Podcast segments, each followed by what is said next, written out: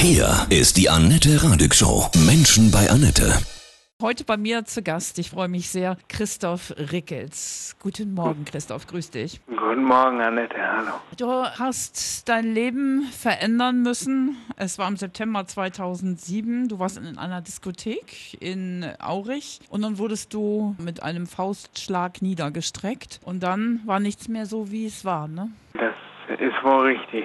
Du bist so schwer verletzt gewesen, dass du wie viele Monate im Koma lagst? Hm, Vier. Und dann hast du dich zurück ins Leben kämpfen müssen, ne? Ja, Gott sei Dank habe ich es können, sage ich mal. Wie ist es heute? Ich lebe gut so, wie ich lebe. Also ich bin froh und stolz darauf, was ich geschafft habe und ähm, das macht die restlichen Defizite so ein bisschen wieder gut. Es ist halt ähm, eine halbseitige spastische Lähmung, sprich die Muskeln, die sind halt andauernd angespannter als sie sollen und das erschwert die Bewegung und ähm, ja, das macht das Laufen schwer, das macht das Nutzen ähm, des rechten Armes schwer.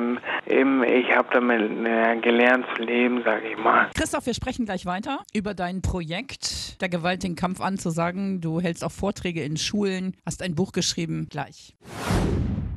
Heute bei mir Christoph Rickels. Du bist 2007 in einer Diskothek zusammengeschlagen worden, hast dadurch viele Beeinträchtigungen und du sagst jetzt mit deinem Buch und deiner Organisation First Togetherness Gewalt den Kampf an. Kannst du dich noch erinnern, was passiert ist? Ein weiteres Defizit mein Gedächtnis ist, also ich weiß aber, das aus Erzählungen und Zeugenaussagen weiß ich, dass ich auf dieser Abschiedsfeier in der Disco ein Mädchen, Mädchen getroffen habe, mit der ich wohl vorher gelegentlich im Internet geschrieben habe, habe ihr am Tresen was getrunken. Sie hatte einen Freund, der sau eifersüchtig und ähm, auch ähm, alkoholisiert war und der hat dann vor der Diskothek, als ich dann rausgelaufen bin, hat er mir eine runtergehauen und durch den anschließenden Sturz wurde ich dann so schwer verletzt. Du hast dich zurückgekämpft, hast darüber auch ein Buch geschrieben, willst damit aufmerksam machen, warum Gewalt so sinnlos ist, ne?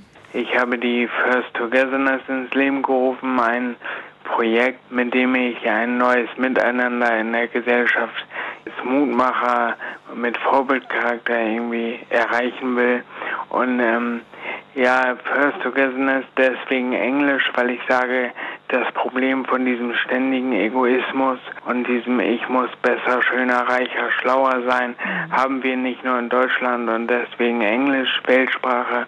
Die Menschen suchen nach einem Weg, wie wir endlich wieder zusammenkommen können und ich bekomme Anfragen aus der Schweiz, aus Luxemburg und es ist einfach grandios, was dieses Projekt erreichen kann und das Ziel, das muss ich ganz kurz sagen, ich habe mir überlegt, warum ist mir das passiert? Ich habe mich selber geprügelt, ich war selber so ein Affe, der anderen aufs Maul gehauen hat, weil er dachte, ich bin's. Ich sage, genau da haben wir das Problem. Jugendliche wollen immer cool sein. Und wenn es cool ist, sich zu schlagen, ja klar, dann boxen die nicht. Und sich, dann hauen die sich aufs Maul, um die Mädels abzuschleppen, weil sie wissen, Alter, ich bin's. Wenn es aber cool ist, sich die Hände zu reichen, wird der Schläger zum Außenseiter.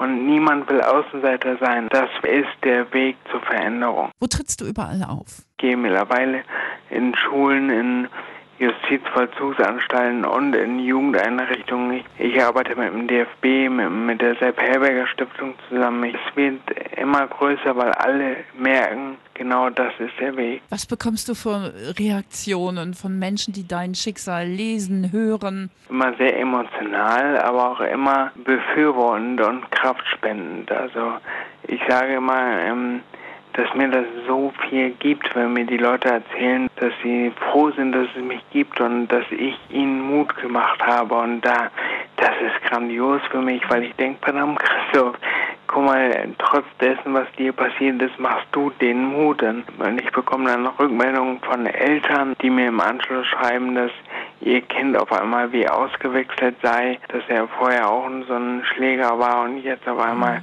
umdenkt. In Gefängnissen, wo mir die ähm, Häftlinge, die, die eigentlich denken, dass sie die Stärksten der Stärksten sind, dass die zu mir sagen, Christoph, ich habe noch nie so einen starken Menschen wie dich gesehen. Was glaubst du, warum Menschen so aggressiv sind, dass sie gewalttätig werden, dass sie einfach wie in deinem Fall, dass das da jemanden gibt, der vielleicht eifersüchtig ist und dann zuschlägt? Ich glaube, die Menschen, die ähm, sind zu wenig im Dialog. Also jetzt ganz bezogen auf meine Situation, ähm, in diesen äh, Beziehungskrisen, in den Eifersuchtsgeschichten, da ähm, denke ich, ist es doch häufig das Problem, dass die Partner gar nicht miteinander sprechen und mhm. ähm, dass ähm, aufgrund dieser dieser fehlenden Gespräche das Vertrauen fehlt und wenn das Vertrauen fehlt, kommt Angst und ähm, also Eifersucht äh, setzt sich mal gleich der Angst und daraus entstehen dann, wie auch das Gericht das bei mir und bei meinem Täter damals gesagt hat, diese Kurzschlusshandlung. Und ja, das ist es dann auch. Also ich glaube, wenn die Paare offener miteinander sprechen würden, dann würde das in diese Richtung zumindest etwas verändern. Und ähm, ja, das geht, gilt ja auch in andere Richtungen. Wenn wir, wenn wir einfach ehrlicher und offener miteinander sprechen würden, würde das, glaube ich, viel verändern.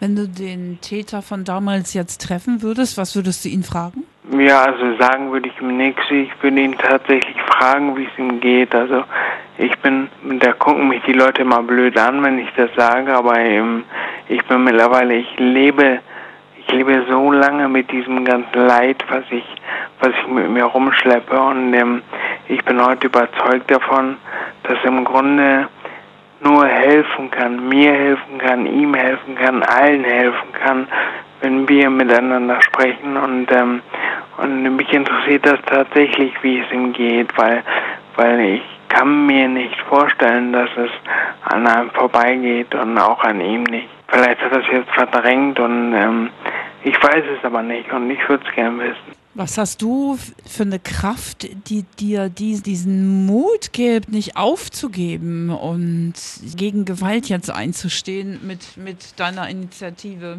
Ich sage tatsächlich, ähm, der Mut, die Kraft ähm, wird mir geschenkt durch die Lebensweisheit, dass man erntet, was man sieht, dass ich immer gesagt habe, Christoph, nur wenn du Gas gibst, nur dann wird alles wieder schön. Und ähm, einmal die Weisheit, aber auch die Erfolge, die mir diese Weisheit bestätigen. Und das ist zum Beispiel ganz groß das Jahr 2015. Ich wurde 2015 am Anfang von Bundesinnenminister de Maizière und ähm, Justizminister Heiko Maas als Botschafter für Demokratie und Toleranz ausgezeichnet. Und dann wurde ich Ende 2015 von der Programmzeitschrift auf einen Blick als Held des Alltags ausgezeichnet und das, diese Auszeichnung, das, das war mein Lebensretter irgendwie. Das war so ein, da, da hat es so Klick gemacht. Ich habe auf dieser Veranstaltung so viele tolle Leute kennengelernt, von denen ich nur im Traum gewagt hätte, dass ich die mal live sehen werde. Wie den Preis habe ich von Yvonne Katterfeld bekommen. Ich habe mit Jörg Pilawa auf der Bühne einen Liegestützwettbewerb gemacht und, und ähm, das sind diese Erfolge, die mir dann zeigen, genau das ist richtig. Alles kommt zurück. Du musst nur lang genug daran glauben. Ja, das, ist, das sind so wahre Worte. Ich finde, da können wir alle daraus lernen. Da hast du total recht. Es ist wunderschön, dass du diese Kraft so in, in, ins Feld bringst durch dein Buch ne? und so viel Hoffnung machst. Ja, ich glaube auch, das Buch, das, das ist für mich auch verdammt wichtig. Gerade, ähm, gerade weil ich sage, jeder, der mich jetzt kennenlernt, der der lernt einen Menschen kennen, der das Miteinander versucht in die Welt zu tragen. Ja, der so super sozial ist und liebevoll und menschlich. Ich sage ja, das war ich früher auch, aber ich hatte früher auch zwei Gesichter. Also mhm. das Buch, das Buch gibt mir die Möglichkeit, mit meinem alten Leben abzuschließen. Ich möchte den Menschen erzählen, dass ich früher auch nicht ohne war und das macht mich auch authentisch, aber ähm, ich möchte es tun, bevor es andere tun. Und deswegen das, das Buch, alle, die das lesen, sagen, das ist so toll geschrieben, die fangen damit an, das zu lesen, die können nicht mehr aufhören, die Mir haben bestimmt schon 30 Leute gesagt, dass sie das Buch an einem Stück durchgelesen haben. Christoph, von Herzen alles Gute. Ja, und Vielen lieben Dank. gibt es jetzt noch Möglichkeiten, dass, dass sich deine gesundheitliche Situation noch verbessert? Ja, ganz wichtig ist, ist ja auch, dass man weiß, dass ich immer noch nach 13 Jahren immer noch im Rechtsstreit bin und Mhm. ähm, ich bin überzeugt.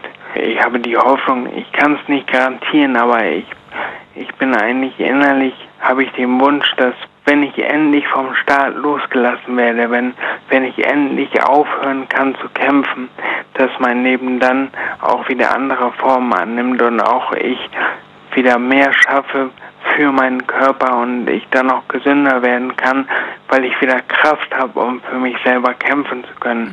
Die Kraft habe ich jetzt nicht, weil ich muss jetzt sogar gegen meinen eigenen Anwalt klagen. Die Klage fängt nach, nach 13 Jahren, fängt die Klage gegen meinen Anwalt an. Willkommen im Sozialstaat Deutschland, der Opferschutz ja so groß schreibt. Christoph, herzlichen Dank. Ja, danke schön. Danke auch. Das war Christoph Rickels mit seinem Buch Schicksalsschlag, Täter, Opfer, Aktivist, warum ich der Gewalt den Kampf ansage.